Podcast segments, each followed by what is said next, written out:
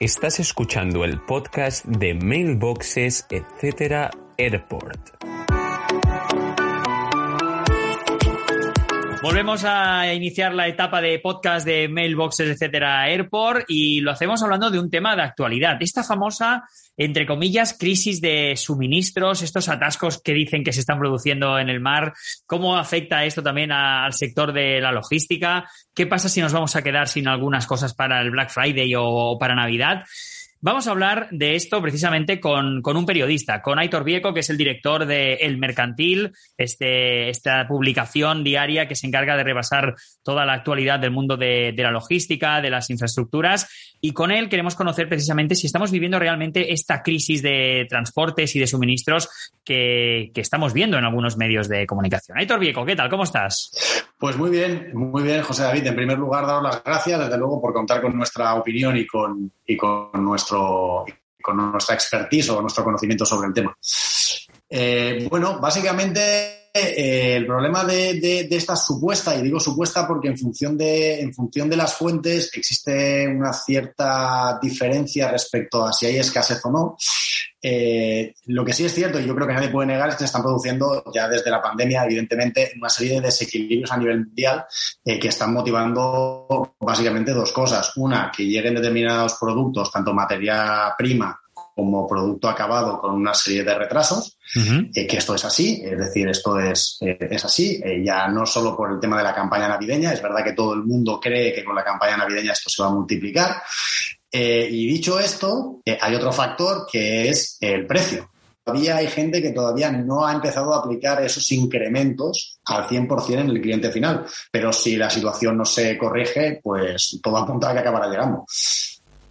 Claro, entonces eh, tenemos dos partes, ¿no? Los precios y luego esta escasez, por ejemplo, la producción de coches, ¿no? Que se está demorando porque no llegan los semiconductores. Todo esto, eh, ¿cómo se está traduciendo ahora mismo en nuestra vida cotidiana? Vale, mira, eh, hay, el tema de los semiconductores es un tema apasionante, primero porque, porque eh, no es un problema de escasez, sino es un problema de falta de producción. Y es un problema de falta de producción que ahora se nota especialmente porque hay, ha habido unos puntales espectaculares de demanda, pero eh, ya teníamos un problema anteriormente. Eh, es decir, se concentran, como, como, bien sabes, en, gran parte en, dos, en dos localizaciones asiáticas y, a ver, montar una fábrica de semiconductores eh, no es tarea sencilla. Eh, lleva su tiempo, lleva una inversión determinada y, bueno, eh, digamos que en este caso mm, va para largo. claro, ¿cómo afecta esto? Evidentemente tiene una afectación en el sector de la automoción, pero tampoco podemos obviar ni olvidar que los semiconductores se utilizan en muchísimos otros productos. Es decir, en un momento determinado, cuando empieza la crisis de los semiconductores, los primeros que se quedan, entre comillas, sin semiconductores y se ven obligados o a parar o a reducir producción es el sector de la automoción. Pero eh, ahora en las fechas en las que estamos, evidentemente, eh, suele haber una demanda espectacular de otro tipo de productos, especialmente que también demandan eh, semiconductores. Es decir, inicialmente eh, esos semiconductores se trasladaban al sector tecnológico porque eh, para los fabricantes tenían mayores, mayores retornos económicos. habrá que ver qué sucede a partir de ahora. claro, el problema no es solo de semiconductores. Si solo fuera un, producto en el mercado en el que no llega a tiempo, bueno, pues sería grave en determinadas partes de la cadena de suministro. El problema es que se está dando la paradoja o las situaciones que son muchas a la vez. Eh, cartón, en fin, hay mil, materias primas. Eh, es verdad que la afectación también depende mucho de los sectores. O sea, hay sectores que se van a ver más impactados y otros sectores que se van a ver menos. También es verdad que todos aquellos que tienen una gran dependencia del mercado asiático, eh, de la producción asiática, pues, pues claro, estos sectores son los que peor lo van a pasar.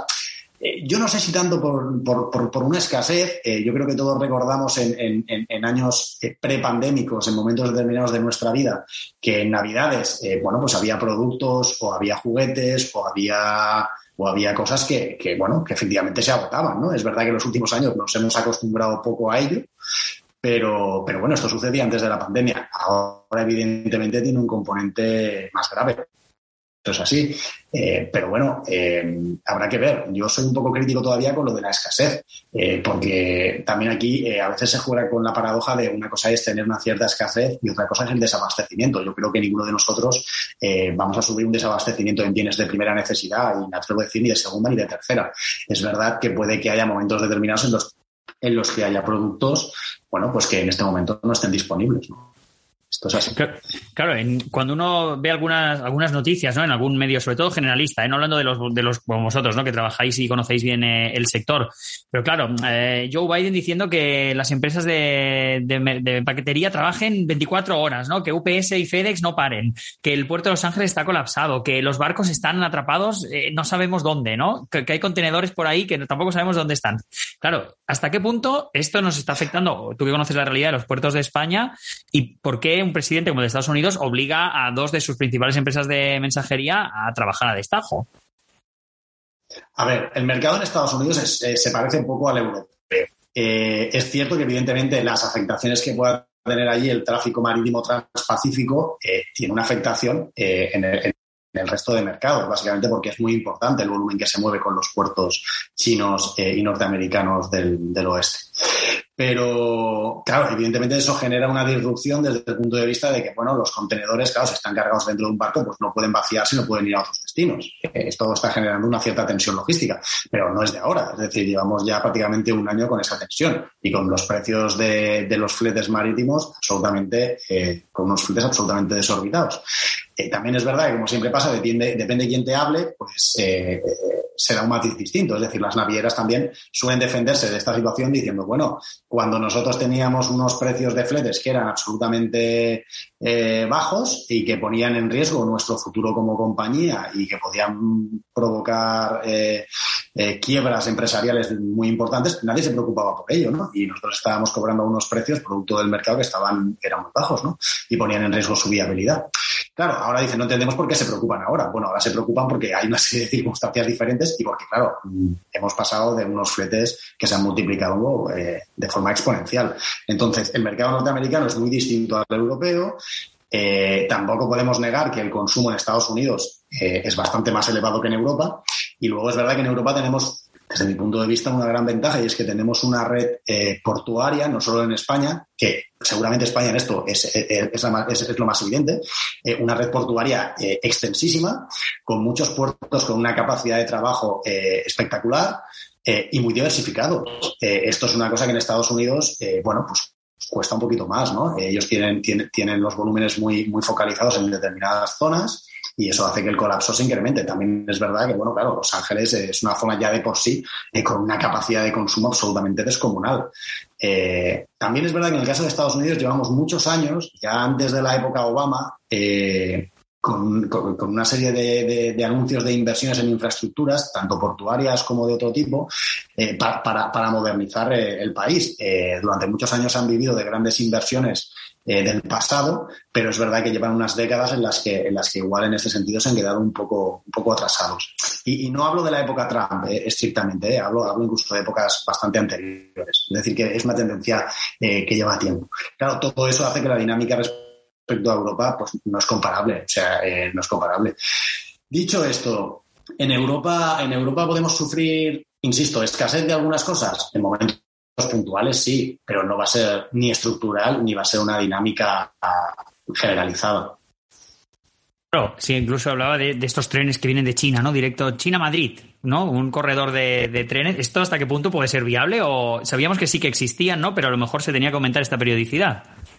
Bueno, a ver, el, tema de los trenes eh, es complejo. O sea, el tema de los trenes en sí es un mundo muy, muy, muy complejo eh, técnicamente. ¿vale? Eh, lo que sí es cierto es que la capacidad que pueda tener el tren para, para diversificar los flujos que llegan de Asia aquí es pequeña, porque al final un tren no puede competir con un barco y la capacidad que, genera un barco de, de portacontenedores. ¿no? pero dicho esto, sí que es verdad que en un momento determinado en el que los precios de, los, de la carga aérea eh, también están en, franco en franco crecimiento, también lo están efectivamente los marítimos, como decíamos anteriormente, pues sí que es verdad que hay un nicho en el que el ferrocarril para determinados productos concretos eh, puede tener sentido.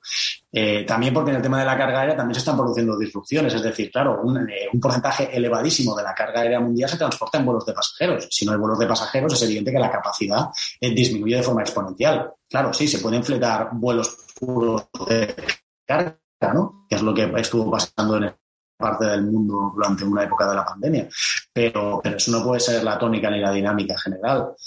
Eh, es decir, el ferrocarril puede desempeñar un papel, puede crecer en frecuencias, puede crecer en, volumen, pero hoy por hoy no puede ser una alternativa al transporte marítimo. De hecho, eh, eh, si me permite, yo creo que la, mayor, la mejor alternativa es reducir la dependencia de Asia. Yo sé que esto muy complejo de, es muy complejo de llevar a cabo. De hecho, también depende mucho de los sectores, ¿no? Eh, incluso se ha producido una cierta deslocalización dentro de Asia, eh, de China a otros mercados. Pero, pero es la mejor opción. De hecho, también en los últimos meses hemos vivido y se están notando determinados flujos eh, con Marruecos, por ejemplo, o con Turquía para, por ejemplo, el sector textil o el sector de automoción, precisamente para intentar evitar un poco esa dependencia excesiva que tenemos de Asia. Eh, bueno, eh, yo creo que todos podemos recordar los que tenemos una cierta edad cuando, cuando en España había multitud de fábricas. Hoy en día eh, cuesta de una. Y eso es algo que tenemos que cambiar. Que, de apostar, ¿no? Porque estas fábricas de, por ejemplo, de semiconductores se instalen en, Europa. Macron ya lanzó alguna idea así, ¿no? Efectivamente. a ver, insisto, lo de los semiconductores es es, muy, muy complejo. Primero porque las inversiones son descomunales, pero es verdad que en Europa, con la capacidad que tiene el sector público, eh, bueno, ¿por qué no se puede hacer? O sea, yo creo que al final eh, eh, Europa en el mundo a veces tiene un problema de, que no aplica la reciprocidad. Es decir, en determinados mercados Europa eh, es demasiado permisiva, en cambio cuando, cuando Europa quiere acceder a otros mercados, bueno, pues eh, tiene más dificultades para entrar. Eh, semiconductores, ¿puede haber fábricas en Europa? Puede haberlas, pero tiene que haber porque las inversiones pero es que yo ni siquiera pienso solo en, temas tan tecnológicos. Evidentemente, cuanto más tecnológicos eh, sean los desarrollos y mayor valor añadido tengan, pues mejor para todos. Pero porque además genera un empleo de mayor calidad, etcétera, etcétera, etcétera. Pero es que a veces, eh, bueno, hasta lo más, hasta lo más nimio se fabrica en China. entonces, bueno, yo me resisto a pensar que hay cosas que no se puedan fabricar en, Europa. Y, tampoco creo que, la diferencia de costes vaya a ser tan descomunal, ¿no? También es verdad que hay otro factor que, hay gente que defiende y es que eh, China, más allá de que tiene una mano de obra más barata que la europea, también juega con algunas ventajas. Es decir, su normativa, por ejemplo, medioambiental, vamos, ni por asomo es similar a la europea.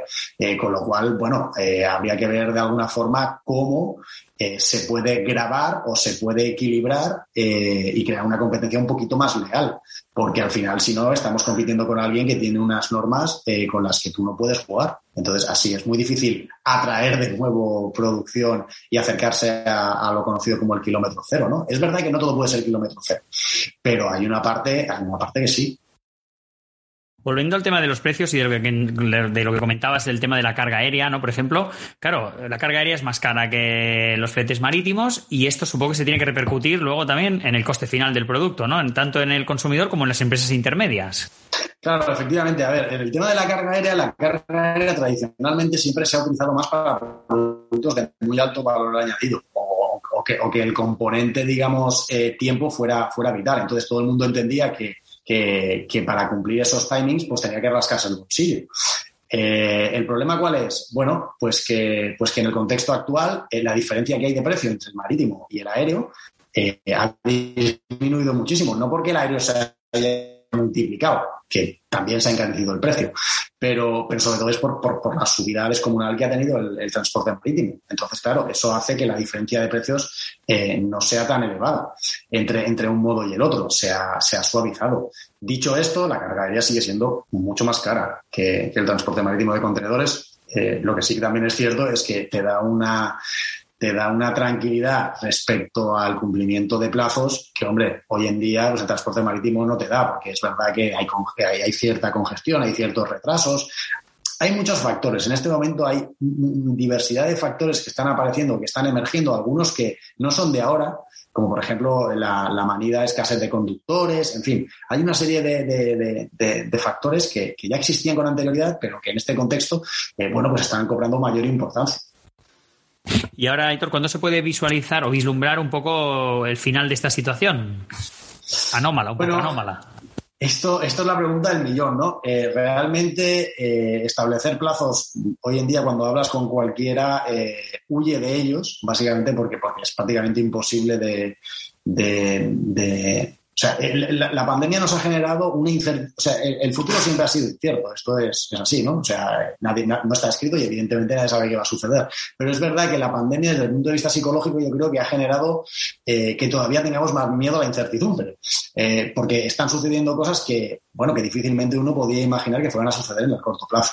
Entonces, eh, ese factor psicológico afecta mucho, tanto al consumo como a muchas otras cosas. Es decir, estamos viendo, por ejemplo, estos días, ¿no? Eh, que también está saliendo a colación el tema de, los precios en la energía, como, como hay gente que está enarbolando la idea de que se puede producir un apagón eh, y, bueno, y cómo, y cómo están desapareciendo hornillos, etcétera, etcétera. Ya lo vivimos en la pandemia con el papel higiénico, en fin, eh, una serie de situaciones que parecen rocambolescas, pero que claro, esto es muy difícil de prever. Entonces, eh, ¿cuándo se puede solucionar? Bueno, yo creo que el año que viene va a ser, va a ser clave para ver hacia dónde nos dirigimos. es verdad que se van a seguir produciendo desequilibrios o ciertas disrupciones, porque no se va a arreglar tan fácilmente la situación, pero por ejemplo, si tomamos como termómetro el transporte marítimo de contenedores en este caso, eh, incluso el, el, Baltic Dry Index, que es de graneles de carga seca, bueno, pues se empieza a ver cómo se están, se están reduciendo los fletes, es decir, eh, se está empezando a acompasar o a acomodar la demanda con la oferta. ¿Esto eh, se puede interpretar solo de una manera positiva? Bueno, no, también puede ser negativa, ¿no? Pero lo que sí es cierto es que no se está contrayendo el precio a la velocidad que ha crecido, pero al menos hemos dejado de crecer. Ya sé que puede ser un consuelo menor, pero teniendo en cuenta las circunstancias en las que nos encontramos y la situación en la que estamos, eh, me parece que es, que es para tener en cuenta. Es decir, la situación no parece que vaya peor, sino parece que va mejor. Pues esperemos, esperemos que, sea así y seguiremos leyendo atentamente todo lo que pase alrededor de estas situaciones en un medio como el mercantil, que ya lleva dos años de vida y que se ha convertido en un referente también para, todo el sector de, la logística y de las infraestructuras. Aitor Vieco, director del mercantil, gracias por participar en el podcast de Mailboxes, etcétera, Airport. Muchas gracias, muy amables y espero que la conversación eh, sea útil. Gracias y hasta la próxima.